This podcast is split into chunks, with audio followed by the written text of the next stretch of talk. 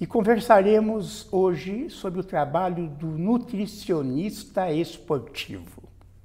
Está aqui para conversar conosco o Antônio Herbert Lancha Júnior, que é licenciado em Educação Física pela USP, mestre e doutor em Nutrição Experimental também pela USP. Tem pós-doutorado na Washington University School of Medicine em Medicina Interna e livre docente em Nutrição Aplicada à Atividade Motora pela Escola de Educação Física e Esporte da USP. É professor do mesmo curso na Universidade de São Paulo.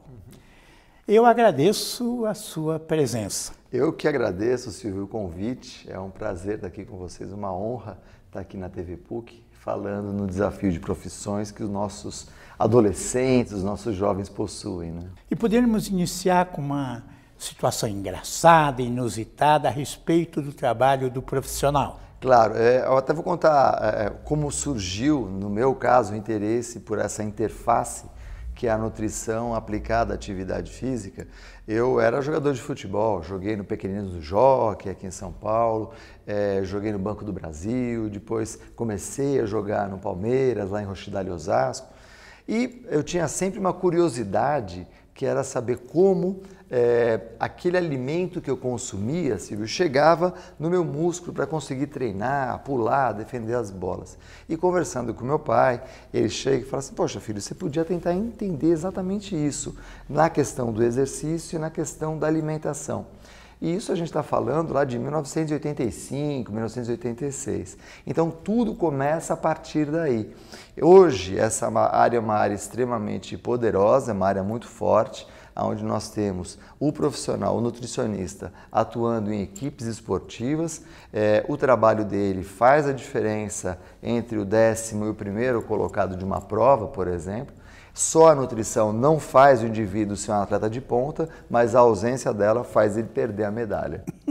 Então, qual é o trabalho concreto, específico do nutricionista esportivo? O trabalho desse profissional em particular, formado em nutrição e muitas vezes especializado em nutrição esportiva, nós temos um curso disso, inclusive, de especialização nessa área é exatamente conseguir é, entender é, os, é, os, conhecimentos básicos da fisiologia do exercício, da bioquímica do exercício, para depois poder aplicá-lo no dia a dia do atleta, que vai desde do acompanhamento dele em termos de composição corporal, melhorar essa composição, até garantir o substrato energético para que durante a competição e os treinos ele consiga entregar o melhor desempenho que ele possa na modalidade dele. E como existem várias modalidades esportivas, com diferentes características fisiológicas e bioquímicas, ele tem é, essa, essa, esse leque de conhecimento muito amplo. Então é interessante ter é esse É isso que eu ia perguntar a nutrição para cada esporte é diferente. Isso, para cada. Quer dizer, para o jogador de futebol, vou exagerar, e para o sumô, são é. coisas diferentes. Completamente diferentes e mesmo dentro do futebol. É Se mesmo? nós pegarmos o goleiro, por exemplo, hum. ele vai apresentar uma demanda muito diferente de um meia ele vai ter uma diferença muito grande de um lateral. Então, de acordo Mas com a posição. defesa também diferente? Defesa também é diferente. É mesmo? Então, para cada posição, você vai ter uma demanda específica. A mesma coisa acontece no voleibol, a mesma coisa acontece no basquete, se ele é um pivô, se ele é um ala, se ele é um armador.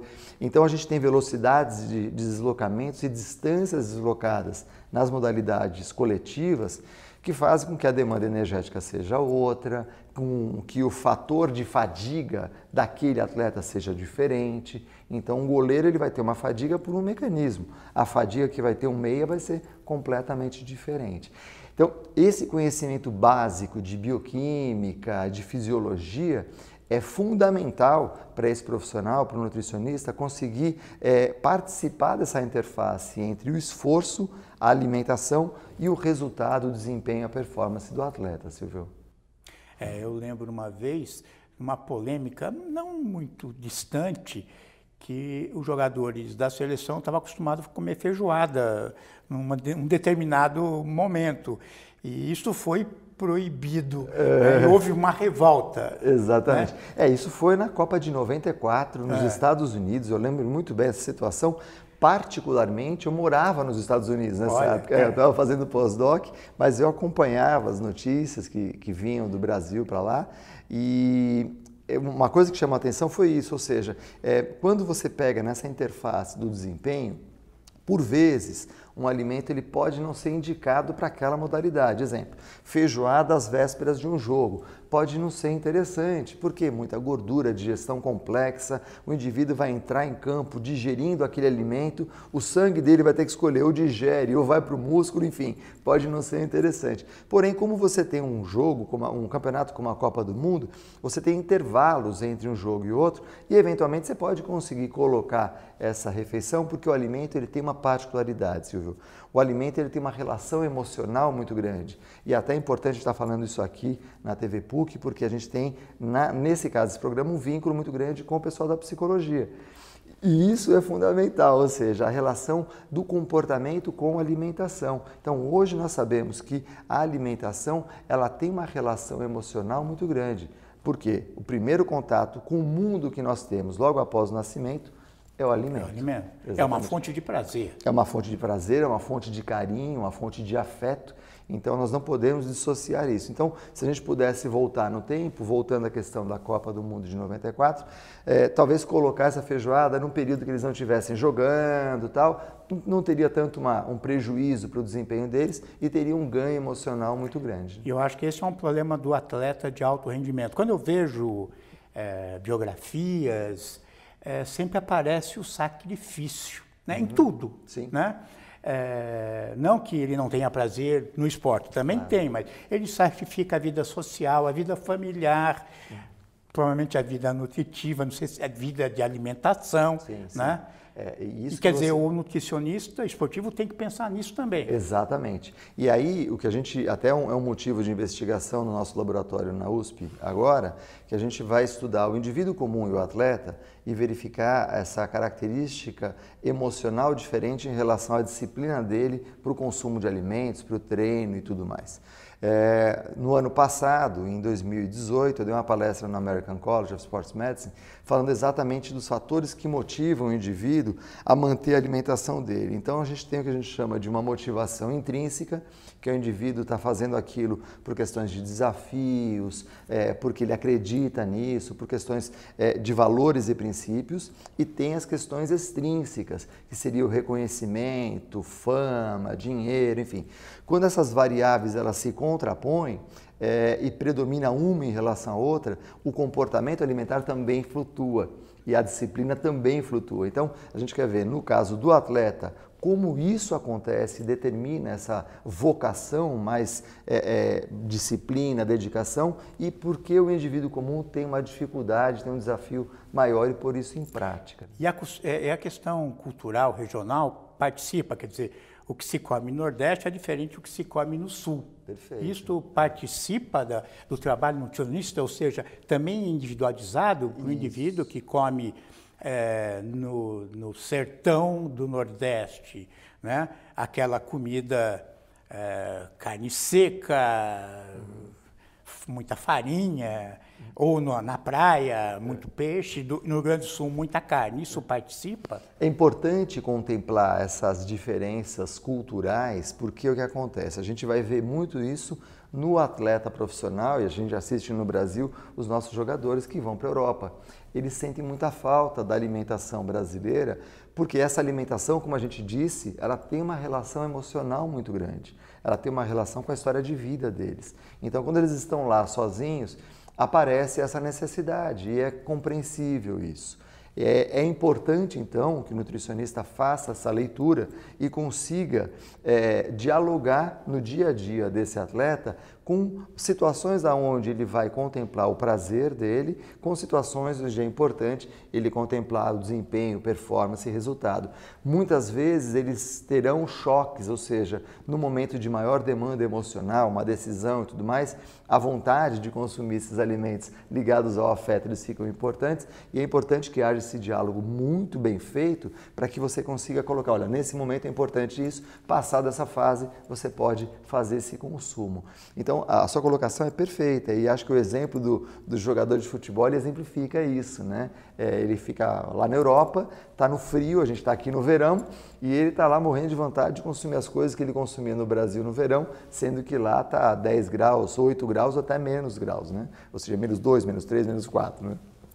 Esse, esse, e essa interface feita, ela esbarra também com uma outra coisa que é muito importante para esse profissional, que é conhecer as características metabólicas daquela modalidade esportiva. Por quê? O que não vai... é do indivíduo. Não é indivíduo, da modalidade. Da modalidade. E daí depois, da modalidade, esse indivíduo naquela modalidade. Então tem, tem vários detalhes aí. Porque isso faz a diferença, Silvio. Hoje, nós temos o conhecimento de mecanismos de fadiga que são desde mecanismos de fadiga musculares até mecanismos de fadiga que são centrais. Então, conhecer esses mecanismos de fadiga, o nutricionista consegue é, fazer uma interface, uma interrelação com eles e saber se ele pode usar, por exemplo, um suplemento, um suplemento nutricional que vai ajudar, que vai mitigar essa fadiga, que vai retardar essa fadiga, ou até uma alimentação antes da competição que vai fazer com que essa, essa fadiga não aconteça. Sim, né? olha. Um exemplo muito prático para isso é o, a popular cãibra, que todo mundo fala, ah, eu tenho cãibra tal. As origens da Come cãibra... banana. Come banana. Que nem o Querten. Você lembra, né? lembra da, da, história do Guga Kirten, né? O Guga, todo mundo falava, ah, o Guga não tem cãibra porque ele come banana. E aí a interface com a banana ela pode ser muito variada. Por exemplo, a câimbra ela pode ser decorrente de uma baixa quantidade de água no indivíduo como um todo, então a, a, falta de padrão no consumo de água ao longo do dia, e aí não tem nada a ver com a, a competição em si, mas sim a, com a hidratação antes da competição.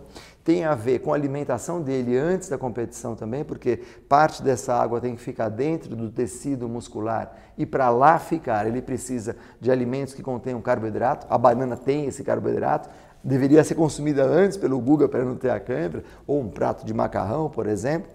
E tem uma outra variável interessante que é muito recente, que foi um estudo desenvolvido por um grupo do MIT e da Harvard, que eles descobriram que a fadiga, ela pode, a, a ela pode acontecer por movimentos repetidos e aí você não teria o sinal neuromuscular para relaxar aquela musculatura. E aí outros nutrientes podem entrar ali, nessa situação específica de cãibra, que seria canela, gengibre e tal, que vão disparar sinais neuromotores para relaxar a musculatura. Então, a gente chega hoje num grau de detalhamento, de conhecimento de fatores fisiológicos e bioquímicos que dá ao nutricionista que estuda isso, que faz uma especialização em nutrição esportiva, é, esse poder de gestar, de fazer a gestão desse trabalho do atleta para que ele tenha o melhor resultado possível. E nos cursos de nutrição e de educação física ou esporte, é, isto já está sendo considerado, quer dizer, já tem matérias, disciplinas? Isso. É muito importante a sua pergunta. Eu vou falar particularmente do curso que, que eu estou envolvido, que é da Escola de Educação Física e Esporte da Universidade de São Paulo. É, nós temos o curso de Educação Física e Esporte, é, bacharelado licenciado, né, na, no caso da Educação Física, e é, nós oferecemos a disciplina de nutrição aplicada à atividade física e esse ano, particularmente, no mês passado, é, eu criei uma outra disciplina que é suplementação nutricional voltada ao desempenho, à performance. Então essa disciplina que eu criei é exatamente para dar ao aluno que tem interesse em trabalhar com esporte o conhecimento de qual suplemento nutricional ele pode aplicar para o indivíduo que pretende ter esse desempenho, esse resultado, para que ele alcance isso. Então, é, a gente abre vagas para alunos que vêm é, da faculdade de nutrição, da faculdade de farmácia e tal, para que medicina, todos medicina, também. fisioterapia também, para que po todos possam ter esse conhecimento e fazer a interface fundamental para que esses trabalhos, esses profissionais é, consigam uma ação multidisciplinar, né, Silvio? Falando em suplementos, hoje a gente observa um fenômeno, pelo menos em São Paulo, é. eu acho que deve ter em todo o Brasil, né? São Paulo é um exemplo dessas lojas de suplementos, né? Isso funciona? Isso tem sentido? A pessoa vai lá comprar um suplemento? É, o mais importante, Silvio, primeiro assim, eu costumo dizer que o suplemento nutricional é como um quadro na parede. Então, vamos supor que você está reformando a sua casa, você e a Ana estão fazendo uma reforma bacana na casa de vocês, e daí vocês passam numa galeria de arte e veem um quadro muito bonito. Ok, esse quadro vai ficar muito bem na sua casa, depois que a obra tiver acabado. Daí você escolhe a parede, o lugar, a moldura tal e coloca essa obra na parede. O suplemento é exatamente isso. Ele vai ter um efeito importante desde que a obra esteja concluída. O que eu quero dizer com isso? Se a alimentação do indivíduo está totalmente descabida para a realidade dele, é fundamental que ele faça esse ajuste na alimentação, passe com o nutricionista. Nessa avaliação, ele vai então ter um panorama geral, uma orientação. Uma vez posto essa orientação, uma vez estabelecida, ele passa a entrar num momento onde o suplemento pode ter espaço. Caso contrário, é como se ele estivesse é, corrigindo déficits nutricionais que poderiam ser corrigidos de uma forma muito mais simples, com um custo alto. Então, o que ele teria é, condições de corrigir com arroz e feijão, ele vai ter que apelar para um suplemento nutricional que custa muito mais. Né? E as academias não têm um nutricionista, ou já tem? Algumas sim. Algumas, Algumas academias tem. nas grandes cidades já possuem é, é, nutricionistas que podem fazer esse contato e fazer esse ajuste. E isso é importantíssimo, porque muitas vezes o adolescente, inclusive, né, que vai lá para a academia, então você que está escolhendo sua profissão, né, vai lá na academia, tem um nutricionista, pode perguntar para ele, ter uma interface melhor é, com o trabalho dele, saber o que ele faz. E ao mesmo tempo, perguntar se você precisa ou não daquele suplemento, porque muitas vezes ele vai na onda dos amigos, né? Claro. Eu estou tomando isso, estou tomando aquilo. Pergunta para o profissional que você vai ter mais resultado e vai gastar menos, né? É, na academia que eu frequento tem uma lojinha de suplemento, uhum. né? E eu sei lá como as pessoas compram aquilo. Né? Exatamente. Né? É, vamos falar de mercado. Tá. Como é que é esse mercado? Quer dizer, os clubes contratam nutricionistas, constante, quer dizer, eles ficam no clube, dão assessoria por um tempo, as academias e outros lugares? Como Sim. é que... Em termos de mercado de trabalho, o que existe hoje é existe o, duas formas a princípio, que seriam as consultorias para as, para as equipes, e existe também o, o, o, nutricionista que é parte da equipe técnica. Sei. Né? É, e faz um trabalho muito diferenciado, normalmente integrado com psicólogo, normalmente integrado com é, fisioterapeuta, fisiologista, preparador físico, técnico. Então essa equipe multidisciplinar hoje, ela já é quase que um padrão nas equipes de alto rendimento no mundo inteiro. A ponto de alguns atletas terem também a sua própria equipe ou até o seu próprio nutricionista. Os atletas é, de mais alto nível acabam tendo o seu próprio nutricionista, a sua própria equipe multidisciplinar para cuidar das suas necessidades específicas, como se a gente estivesse falando de um carro de Fórmula 1. Então a gente pode pegar um carro de Fórmula 1 que qualquer detalhe faz a diferença. Os atletas profissionais de altíssimo nível têm isso. Quando a gente fala de altíssimo nível, a gente está falando de 0,0001% da população mundial. Exatamente uma população muito específica. Que ganha na Olimpíada, que... Exatamente, aonde tudo faz a diferença, né? É, eu estava assistindo o jogo final da Liga de Vôlei Taubaté e SESI. É. E quando fui ver a comemoração Taubaté, eu falei, pô, tem mais staff do que atleta. É, né? é mas é importante, né? né? É. Nossa, uma quantidade de pessoas, é. staff da... da... Da, equipe ali, né? Tem uma passagem muito interessante, Silvio, é, que não é relacionada especificamente com a nutrição, mas usando isso como referência. Eu visitei no ano passado a Universidade de Colônia, que é uma universidade voltada para o esporte, tem 6 mil alunos na Alemanha, na Universidade de Colônia que estudam esporte. É uma universidade de educação física, não? Ela é considerada uma universidade do esporte. Do atleta. É a única universidade é, que eu conheça na Alemanha que tem um tema específico que seja o esporte. Então, que forma tanto o atleta quanto o técnico. Tem atletas que estudam lá e é. tem profissionais que vão trabalhar com marketing, com fisiologia, Sei. todas as áreas. Seria o nosso esporte aqui. Seria o nosso esporte. Em larga escala. É, é, lá eles têm uma dedicação muito grande, tem 32 nacionalidades que estudam na universidade. É uma coisa importante. Muito bem, e lá eles tinham um aluno que era atleta de voleibol de praia. E ele estava às vésperas da competição da Olimpíada de Londres e ele falou para a direção da escola, falou assim, olha, uma coisa que faz a diferença no voleibol de praia é a areia. E eles então, a universidade importou a areia de Londres, que seria usada na Olimpíada de Londres. Ele foi treinou com aquela, lei, aquela areia, eles têm um lugar lá chamado Playa, né, na universidade, e ele foi o medalha de ouro dessa Olimpíada em cima dos brasileiros, em cima de nós. Então isso mostra que para um atleta de ponta, para esses atletas, o detalhe não é detalhe. faz a diferença. Então é a areia, é a alimentação, é o treino. Então, no caso da nutrição, para esse mercado, extremamente importante. Além disso, o que nós temos? Existe um outro mercado do indivíduo comum que vai para a academia, que quer melhorar sua condição física. É, hoje nós temos uma realidade no Brasil que nós estamos ficando mais longevos, então nós temos que olhar para os nossos é, é, jovens é, e os nossos idosos com mais cuidado, porque esses idosos vão viver mais tempo, eles vão chegar ali a, a, aos 100 anos sem muita dificuldade. O, o, desafio já não é mais a longevidade, é assim a qualidade dentro dessa longevidade. E é aí que entra a nutrição porque ela consegue entregar qualidade na longevidade. Sim, mas os clubes, a gente sabe mais de futebol, mas que fazem peneira, desculpe, ou que uh, tem times, né, de sub não sei o quê, sub é. não sei o quê. Eles já dão importância a isso? Eles já dão importância a isso. Hoje, a nutrição, é, a nutrição, o nutricionista, ele entra nesse mercado de trabalho já muito precocemente, ou seja, já com as categorias mais é, baixas, né?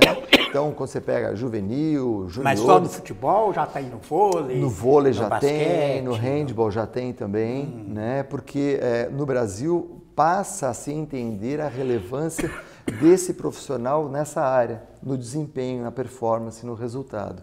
E hoje os atletas mais jovens já têm um, um cenário muito promissor.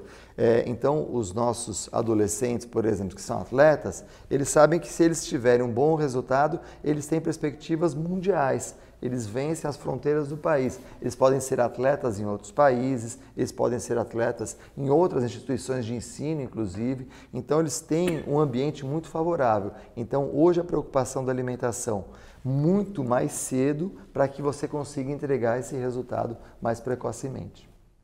Então, mas voltando ao mercado, tem emprego? Tem. Quer dizer, para esse profissional hoje, estamos em 2019, numa situação de crise, uhum. né? 13 milhões de desempregados, né? Como é que está essa situação? Ele é, um, ele é um mercado aquecido, ele é um mercado aquecido, tem espaço para esse profissional. O que esse profissional é, é, hoje é, procura para se posicionar melhor é ter uma formação diferenciada. E um, dentro dessa formação diferenciada é mudar um pouco o olhar, é ter esse conhecimento bioquímico, é ter esse conhecimento fisiológico e ao mesmo tempo ter um conhecimento da relação com o cliente. Então hoje a gente coloca muita energia, a gente tem até um curso para isso, né, na relação do profissional, do nutricionista com o cliente, como ele se comporta com ele, como ele ouve esse atleta. Então, fazendo uma escutativa, é, tendo relações interpessoais melhores, porque a gente sabe que o indivíduo comum é muito diferente do que a gente acreditava no passado. A gente achava no passado que as pessoas mudavam os comportamentos por, por chama a teoria dos três Fs, né? Fatos, força e medo, né? É, hoje a gente sabe, sendo o fear, né? o, o, o terceiro F, né? hoje a gente sabe que as pessoas mudam por três Rs, que é relação, reestruturação e repetição, ou seja, tem muita relação com a própria psicologia. Então, conhecer um pouco do comportamento, é, de como é a relação com o alimento, saber esse papel faz a diferença para o nutricionista no mercado hoje. É, e a adesão a, a uma dieta, podemos chamar assim, é, é importante, né? Quer dizer, um, uma coisa é você nutricionista emagrecer, outra é, é aderir e mudar hábito. É. E os atletas de futebol, geralmente quando metem férias, quando voltam, estão fora de forma. Uhum. A nutrição também é um fator importante aí, Isso. abre mão de Exatamente, e isso que você colocou é fundamental, porque você imagina aquele jogador de futebol que está lá na Europa, vem para o Brasil passar um tempinho, ele vai querer matar a saudade de tudo que ele não está ingerindo ali. E entender que isso é fato, que isso é normal, que isso é esperado, a gente não chama isso de recaída, a gente chama isso de programação. Sabendo que dentro do relapse, né, que seria a recaída, a gente tem uma grande oportunidade de aprender, saber o que aconteceu ali e mudar o comportamento, preparando para a próxima situação semelhante. Né? Então, eu vejo que é, hoje, no mercado de trabalho, o nutricionista atuando com esporte com rendimento, ele tem o horizonte da performance, ele tem o horizonte das academias, ele tem o horizonte do indivíduo comum e ele tem o horizonte dos nossos jovens que estão se aproximando dos 50 a 60 anos, Quer como dizer, nós. É, é diferente da nutrição conhecida. Ele não vai tratar da obesidade ou da é, magreza, né? Uhum. Quer dizer, ele vai tratar não um atleta, mas uma pessoa que quer manter. Não é um, ele não vai ter um problema, uhum. né, efetivamente, mas como ele quer manter a sua... a sua a sua qualidade de vida dentro da sua longevidade. E é esse o ponto mais importante, Silvio, porque ele quer é, se manter bem é, ao longo do tempo, ao longo do processo de envelhecimento. No caso do atleta, nós temos hoje indicadores importantes que mostram que existe uma probabilidade maior do atleta desenvolver, por exemplo, obesidade quando ele para de ser atleta. É porque, mesmo? É, porque como ele vivia muito engessado em É, termos veja de... o Maradona, né? Exatamente. Então, normalmente é um desafio maior. Esse também é um mercado importante para o nutricionista, ou seja, o ex-atleta, que passa a ser um indivíduo comum, que passa a ser um indivíduo como nós. Quer dizer, ele, o nutricionista esportivo também tem que se preocupar com isso. Com o pós-atleta, ou com seja, o pós-atleta. com o Porque a vida do atleta sempre é mais curta que outras profissões. Exatamente, é muito breve, né? Então o atleta, ele geralmente, dependendo da modalidade, ele chega ali perto dos 40 anos, ele encerra a carreira, né? É lógico que a gente tem maratonistas que podem ir até mais longe, é, a gente tem algumas modalidades, é, como vela, que também pode ir mais longe, mas via de regra, a gente tem ali os 40 anos como uma barreira, né? É, é, onde, em média, os atletas interrompem a profissão, muito embora nós tenhamos algumas exceções que é, prosseguem até os 50 anos. Eu agradeço as contribuições e até o próximo desafio profissão.